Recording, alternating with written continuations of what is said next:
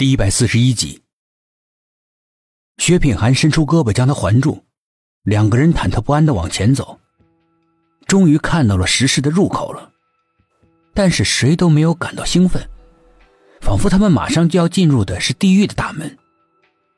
薛品涵和苏应真的脚步变得越来越踌躇，慢慢的向石室的入口移动着，呼吸也随着脚步的临近变得急促了起来。接近入口的时候，苏应真还是站住了脚。他真的感到害怕，空前的害怕。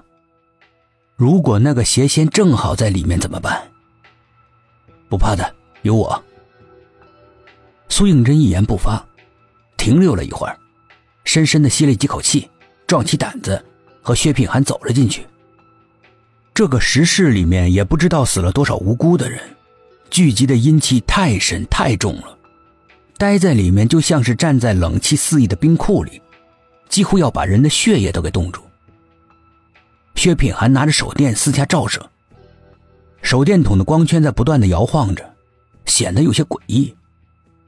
石室里面空荡荡的，什么都没有，除了那口漆黑的棺材仍旧放在原来的位置，就连苏应真那天晚上看到的那三具被人挖去心脏的尸体也一起不见了，一切处理的干干净净的。这个古老的庭院里面，还有别的人。奇怪，季墨怎么不在这里啊？苏应真感觉到了非常意外。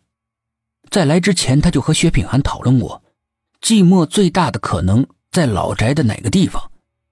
既然季墨的身上有邪仙药的重要的东西，按照常理来思考的话，他应该会把季墨安排在这里的。莫非？莫非邪仙已经拿到东西了，杀死了寂寞，然后处理到了他的尸体？想到这儿，苏应真的心里面感到一片阴冷。他会不会在棺材里？薛品涵说着，把手电筒照向了那口阴森森的棺材。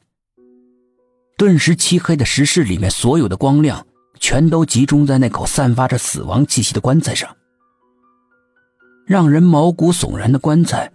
似乎在无限的放大，显得非常的突出，让人更加惊悚不安。明知道薛品涵的猜测是根本不可能的，但是苏应真还是战战兢兢的跟在他身后，慢慢的挪向了那棺材旁边。他下意识的扭过头去，实在是没勇气往里看。即使是里面真的有寂寞，那也一定是死的。但是里面什么都没有。苏应真紧紧缩成一团的心，终于慢慢的放了下来。可是寂寞究竟在哪儿呢？两个人一无所获的来到了地面。今晚的夜空很干净，看不到一丝云彩。天上的银河也清晰可见，牛郎织女依旧在银河两边。一颗流星静静的划过，是织女的眼泪悄悄的滑落。风悄悄地吹过来，灌满了苏应真的衣服，他感觉到全身冷飕飕的。现在怎么办？苏应真问道。